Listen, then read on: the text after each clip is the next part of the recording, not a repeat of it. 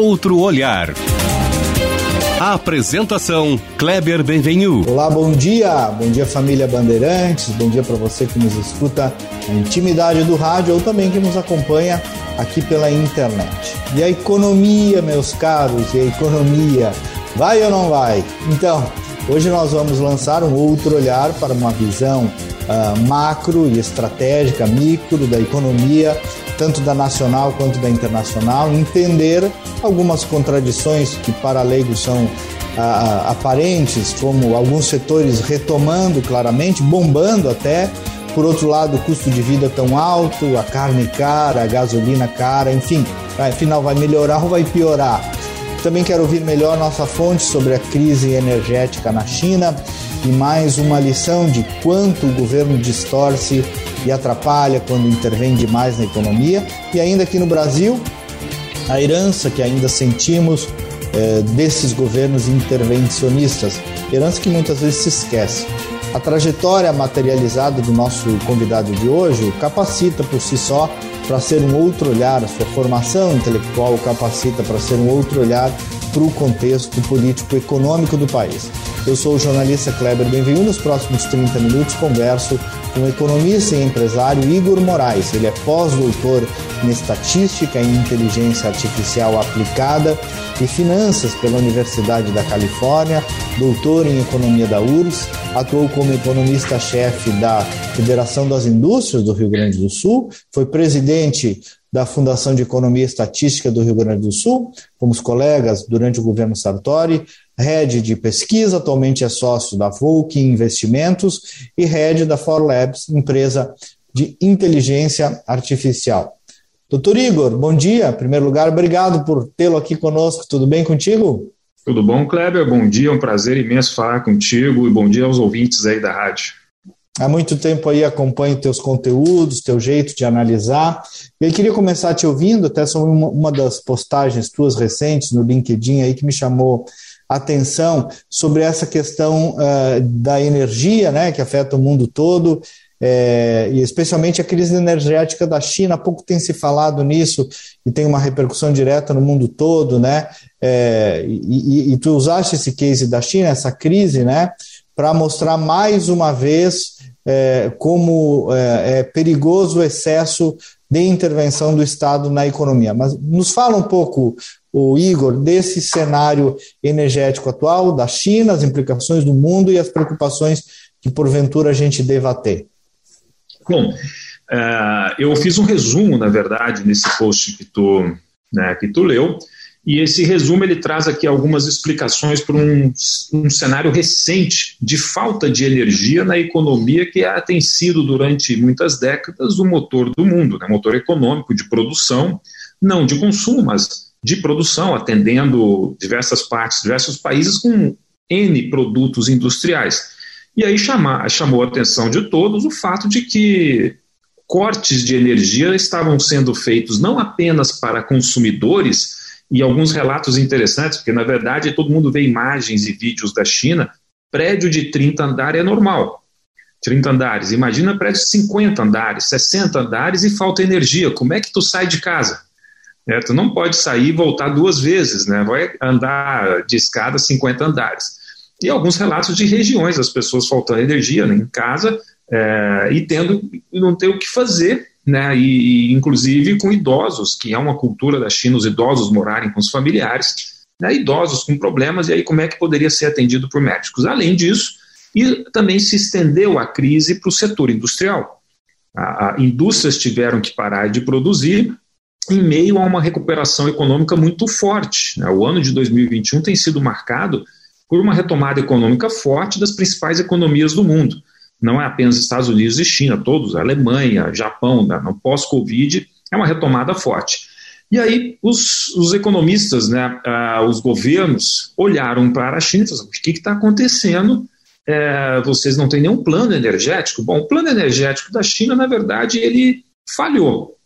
A gente precisa voltar um pouco na história para entender o que o governo fez.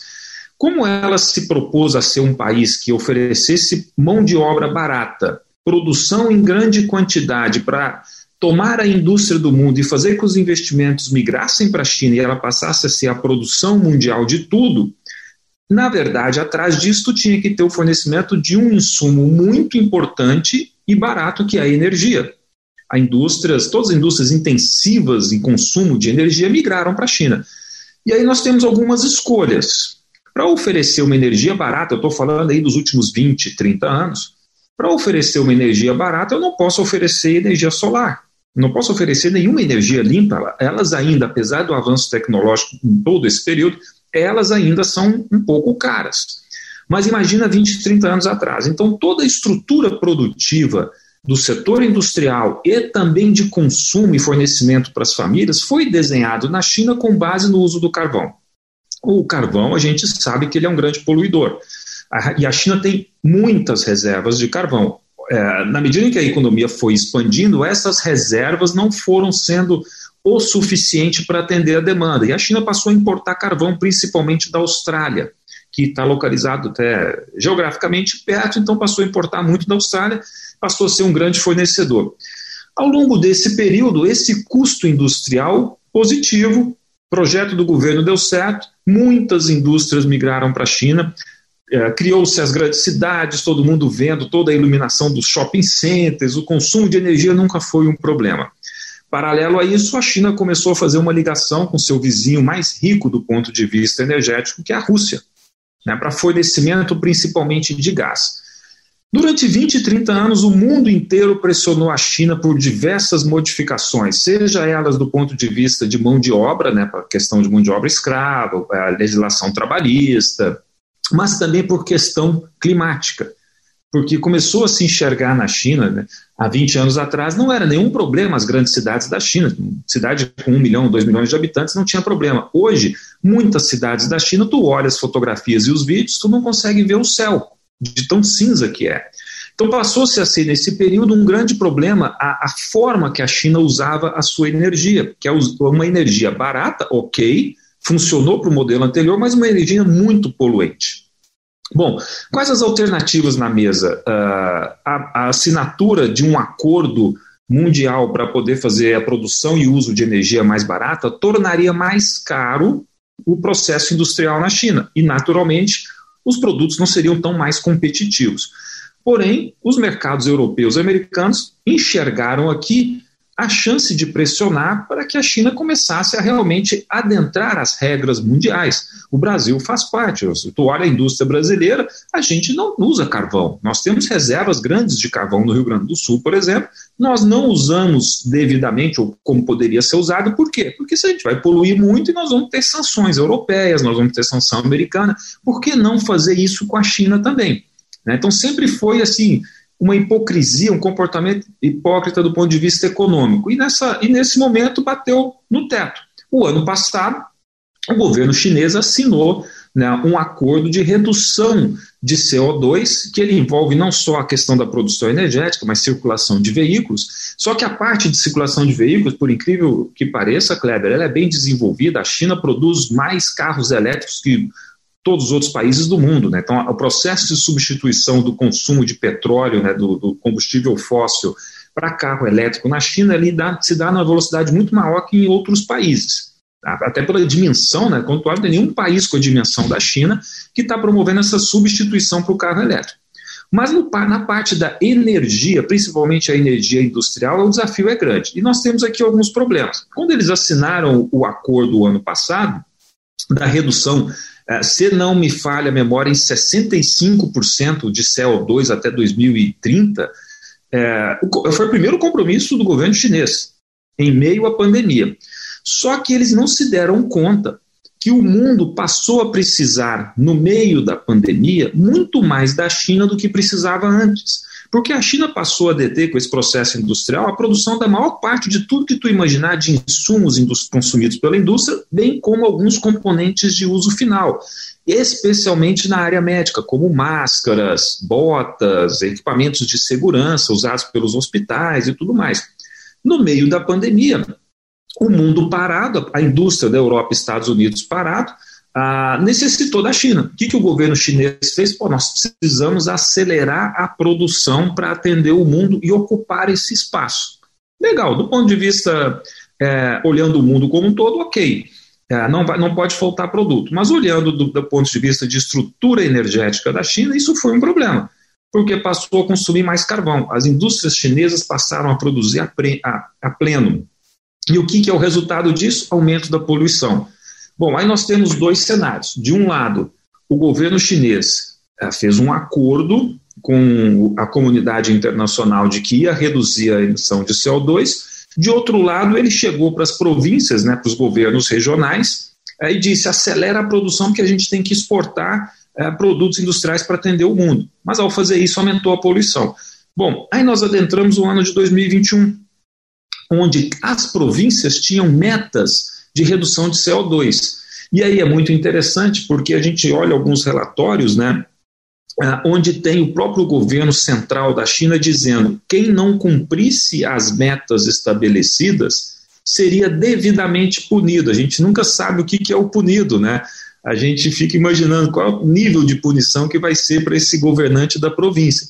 E aí o que, que os caras fizeram? Chegou mais ou menos perto ali de agosto, setembro de 2021, as, as províncias que perceberam que não iam cumprir ao final do ano, naquele ritmo que, tá, que estavam as metas estabelecidas, é o seguinte: olha, eu não vou cumprir para a produção, eu não estou afim de, de, de, de, ser punido pelo governo central, porque eu não sei o que, que isso representa para mim. Então, para. Então, começou a ter os cortes de energia.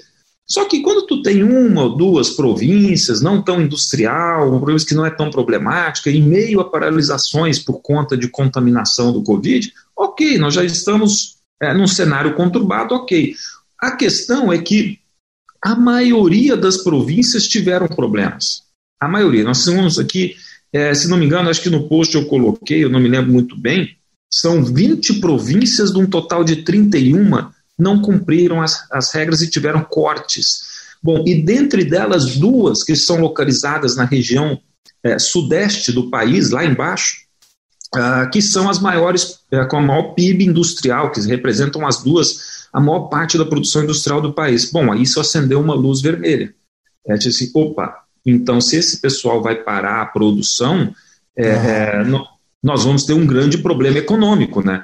E outra, nós vamos acirrar ainda mais uma outra questão econômica que veio a reboque do pós-pandemia, que é a inflação, inflação de custos porque ao faltar produtos para o resto do mundo, inclusive a China oferece produtos intermediários para o resto do mundo, é, isso vai gerar mais inflação.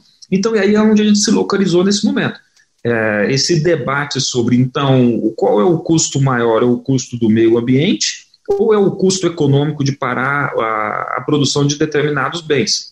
Não sei se eu consegui te colocar e situar não, bem. Perfeito, não, e é, e é um assunto complexo e pouca gente tem abordado, mas é, compreendo bem que era necessária essa, essa digressão assim para para entender o grau desse problema. Agora, o, o, o, atravessando os ocidentes e vindo para cá, daí o Igor, é, a repercussão desse problema chinês se é que tem em países como o do Brasil, e o problema energético brasileiro, né? A luz no nível 2 lá de bandeira vermelha, tecnicamente é isso, combustível em alta. É, qual é o, a tua explicação aí, o teu entendimento sobre esse é, abrupto crescimento nos preços e alguma solução que possa ser viável para melhorar essa situação? É, eu não sei se deixa as pessoas mais confortáveis dizer que a inflação ao consumidor e ao produtor alta no Brasil não é só no Brasil.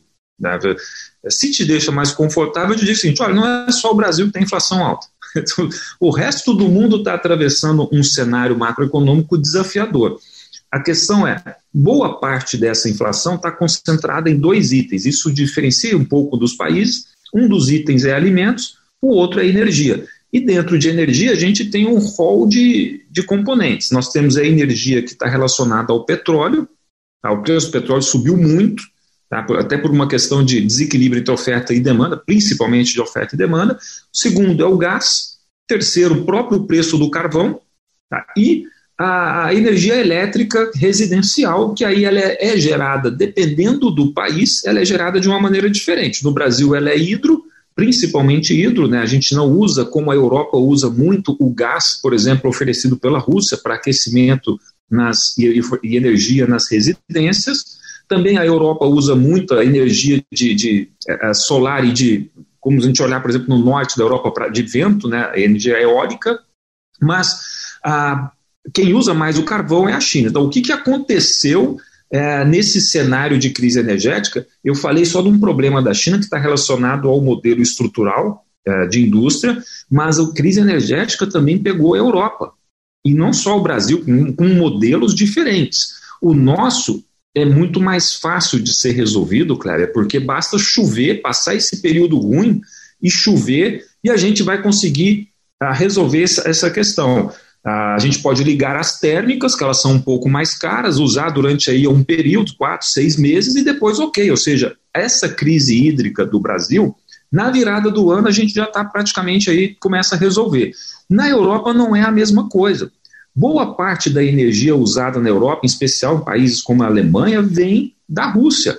E o preço do gás disparou. Isso que eu contei para ti aqui da, da, da China vai piorar para eles a situação ainda muito mais. Sabe por quê? Uma das alternativas colocadas na mesa do governo chinês é, para substituir o uso do carvão é importar o gás. Bom, se, esse, se o chinês importar gás na magnitude que ele usa o carvão. Ele consome, o preço, é. O preço do gás vai lá em cima. O preço vai embora. Né? Claro, vai junto. E aí imagina o que vai acontecer com o preço da energia na Europa. Né? Então, assim, é, o desafio. E aqui também, né, Igor?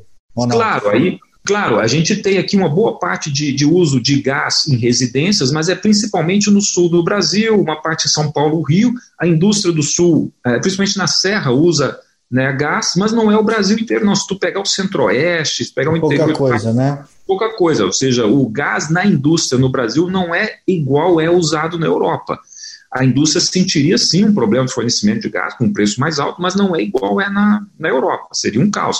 Então nós temos aqui uma, um, um desafio pós-pandemia energético muito grande, que ele se diferencia entre os países. Tá? Eu digo para ti, hoje está problemático para o Brasil, mas nós temos possibilidade de resolver o problema de energia hídrica, de, é, e, e, principalmente para fornecimento para a economia industrial, mais rápido e mais fácil do que a Europa tem. O preço. Até porque do... tem água aqui, né? Exato, é, nós temos essa condição. E tem um detalhe, tá, Kleber? Eu esqueci de te comentar. É, o que acirrou o problema do preço do carvão é, na China e fez com que realmente tivesse essa crise é que as províncias na China elas não são perfeitamente conectadas. Então, tu tem regiões que teria oferta de carvão para poder vender para uma outra província, mas não tem como fazer porque não existe linha de transmissão. E se tu olhar o Brasil, não, o Brasil existe uma conexão muito melhor. Nós temos uma, uma possibilidade de oferecer oferta a um mercado muito mais desenvolvido. E aí eu caio no ponto que é interessante que tu provocou sobre o governo, né? Aqui nós tivemos um planejamento de oferta de energia como foi lá da Eletrobras, mas uma abertura do setor e um mercado que funciona muito bem. Quer dizer, uhum. alguns ajustes poderiam ser feitos, claro, mas ele funciona. Tá? Na China não funciona, não tem essa. O, um, do, uma dos, dos, dos, elementos das usinas de carvão lá era que o governo dizia o seguinte: olha, para não gerar inflação e eu acirrar o problema social com uma inflação mais alta ao consumidor, as usinas tem, não podem repassar o custo para o consumidor. Aí o que, que acontece? O empresário prefere desligar a usina do que é, do que ter que pagar o, esse custo, né? Então, ou seja, o governo, ao controlar de cima para baixo e não deixar o mercado funcionar, ele prejudicou muito a economia chinesa. E isso é um dos, eu diria para ti, tá, Kleber? Na medida em que a economia chinesa vai ficando mais madura, Uh, nós vamos ver mais problemas como esse surgindo ao longo dos próximos anos, que é o que? É o, são os esqueletos de intervenção estatal na economia. Né? Os esqueletos do comunismo, né? da é. gestão é. comunista na economia. O Igor, é, nós, nós, já fomos aí nos 20 minutos dos nossos 30, né? Eu queria te ouvir agora mais um pouquinho sobre o Brasil, né? E a economia real, a dita economia real, pelo menos para nós leigos e jornalistas, né? Com essa alta de preços em produtos como a carne e produtos de consumo, e, e também uma avaliação tua sobre a, a gestão atual da economia. Eu vi que tu eh, também compartilhaste um, um, post sobre o PIB brasileiro, mostrando que o governo Bolsonaro tem tido, apesar dos pesares, melhor desempenho nesse sentido do que os outros governos. Enfim, queria uma análise tua sobre a economia real, alta de preços e a gestão do governo Bolsonaro na economia. É, o, uma das coisas que nenhum governante imaginava que fosse acontecer era essa pandemia. Essa pandemia pegou não foi só o Brasil, foi todos os outros países é, é, de surpresa. A diferença que existe entre as economias é como é que elas, essa, o enfrentamento social e econômico. Eu diria para ti, no início a gente patinou um pouco no enfrentamento social da questão da vacina, né? mas depois a gente engatou e hoje o Brasil está dentre os desenvolvidos, melhor do que muitos países desenvolvidos na evolução da vacina. Tá? Uh, outra questão social e que se diferenciou o Brasil do resto do mundo foi os, foram os programas, principalmente o auxílio emergencial, os programas de distribuição para as famílias. Isso foi fundamental. E se tu olhar a passagem de 2020 para 2021, o Brasil teve uma das menores quedas de PIB dentre todos os países do mundo, foi do grupo dos menores, e na recuperação de 2021 é a recuperação com menor desequilíbrio. Eu digo desequilíbrio porque superaqueceu a economia americana. A economia americana, com inflação de 5,4%, pode parecer para nós muito pouco ao consumidor, mas ela é mais do dobro da média histórica. Então, a retomada americana foi com muito desequilíbrio, inclusive entre os setores. Está se falando agora, tá incrível que pareça, que pode faltar mão de obra nos Estados Unidos é, o efeito da transferência. Eles, eles ficaram por durante muito tempo fazendo a transferência de renda, então tem pessoas que não querem mais voltar para o mercado de trabalho. Então ficou um desafio aqui adicional ao governo americano de convencer as pessoas a voltar a trabalhar. O salário subiu muito, né, até pela escassez é, de mão de obra. No caso do Brasil, a gente teve uma performance muito boa. Então, acho que a gente, nesse ponto, a gente tem que reconhecer os programas que o governo fez para diminuir o custo da crise no início e ao mesmo tempo permitir a volta foram muito bons, muitos bons, tá? Qual que é o senão? O senão é que isso gera uma dívida. É a questão fiscal. O dinheiro não dá em árvore, existe um custo. Quando tu vai fazer uma intervenção estatal é, na economia, tu vai gerar um, um custo, que seja ele de dívida, de curto, médio ou longo prazo, que vai ter que ser pago. O Brasil não está sozinho nisso, tá? É, e daí essa foi a grande essa, esse é o grande senão que eu digo Faria Lima, que é o pessoal lá dos economistas dos grandes bancos fazem análise. Esse é o meu grande senão em relação a isso. Eles estão muito pessimistas com a questão fiscal Brasil e estão penalizando muito o Brasil em relação a isso. Só que se a gente olhar os números e comparar o que eles estavam imaginando que ia acontecer com o Brasil e o que está acontecendo, tu vê que eles, olha, vocês estão avaliando, vocês estão de mal com o governo. Não é bem assim. O resultado fiscal do Brasil não é positivo, mas nenhum outro país, seja ele emergente ou desenvolvido no pós-pandemia, tem sido. E a gente fez um enfrentamento sem proporções nenhuma, e foi um enfrentamento que até o próprio FMI elogiou o Brasil. Pessoal, o Brasil fez uma das melhores políticas econômicas e sociais dentre todos os países, inclusive os desenvolvidos. E esse custo a gente vai ter que pagar ao longo do tempo, não dá para pagar de imediato. Então é claro que a gente vai ter que conviver alguns anos ainda com um pequeno ajuste do lado fiscal. Bom, o que, que sobra para 2022 ainda é um efeito de crescimento. Ah, todo mundo está colocando que o Brasil deve crescer em torno de 1,6% a 1,8%. Ah, isso é ruim? Não, Kleber. A nossa média histórica anual por incrível que pareça, desde o início do plano real, é 2,2%, 2,3% ao ano. Em alguns anos tu pode ir a 4, 5 ou 6, mas tu não fica 4, 5, 6 muitos anos. Depois tu vai ter que baixar de, disso, para ficar na média 2,3%. Essa, essa é a taxa de crescimento infelizmente, potencial do Brasil. O que uhum. vai acontecer com 2022 é que nós vamos voltar para essa média de longo prazo, essa média potencial. Eu não vejo aqui nenhum problema. Aí nós vamos nos perguntar aqui, talvez coubesse um outro, um outro encontro nosso. É, então tá, o que, que eu faço para passar essa taxa de 2,3 para 3,5? Ah, são as reformas. Aí a gente poderia discutir onde é que estão os microproblemas no Brasil para uhum. deslanchar e a gente superar esses 2,2. Então, o, o, que vai acontecer em 2020, está acontecendo em 2021, é mais do que recuperar o que aconteceu em 2020. Isso é muito positivo, nem todos os países do mundo Entendi. conseguiram isso. E, e, o preço e o preço do alimento é um pouco é, é fruto do processo também, né, Igor? Claro. Não, nós tivemos aí ao longo é, dessa jornada desses dois anos, né, a alta de preços de alimentos no Brasil mais do que em outros países, mas na verdade o Brasil é um grande produtor de alimentos do mundo. O Brasil abastece e alimenta, a, a, graças à nossa agropecuária, que é muito eficiente, alimenta vários países. Tá? Então a demanda aumentou muito Né? E a produção, nós tivemos em algumas localidades, se tu, eu, eu, eu, posso no outro programa conversar contigo e falar assim, ó, nós tivemos uma tempestade perfeita no mundo no ano de 2021, uhum. com enchentes em alguns lugares, incêndio em fábrica de semicondutores, que nunca aconteceu, seca, a pior seca de 50 anos, ou seja, foi um, uma tempestade perfeita que afetou a produção de alimentos ao mesmo tempo que o transporte é, se tu conversar com os empresários que usam o comércio exterior, eles vão te dizer, assim, olha, está difícil exportar e importar, está mais caro e demorado. Tá? Então, isso não. É, é, a gente enfrenta esse problema de 2020 2021, eu diria para ti até com certa folga. Mas se desenha um outro problema agora, é que é a falta de. A, a escassez de transporte com fertilizante, matéria-prima, para a produção agropecuária de 2022. É, e aí não é só o Brasil já faltam alguns produtos na, nas prateleiras de supermercados e alimentação na Europa, nos Estados Unidos, e esses, isso pode se agravar em 2022, hein? fruto da pandemia, esse Igor, desequilíbrio. Eu não posso te deixar passar, nós estamos chegando bem no final, em um minutinho, eu queria te ouvir sobre uma especialidade tua, que sinceramente para o leigo eu noto que é um, um tema ainda mais uma expressão do que uma compreensão. Fala um pouquinho, um pouquinho mesmo, te pedir um minutinho aí, só dar um printzinho de inteligência artificial e o, e o impacto real dela na economia. Do que, que nós estamos falando quando a gente fala de inteligência artificial, especificamente na economia? Toda vez que eu converso sobre isso, a primeira pergunta que as pessoas fazem, vou perder meu emprego? Eu falei assim, não, essa é a oportunidade de tu reciclar o teu, o teu emprego e vai surgir muitas outras oportunidades ligadas à inteligência artificial.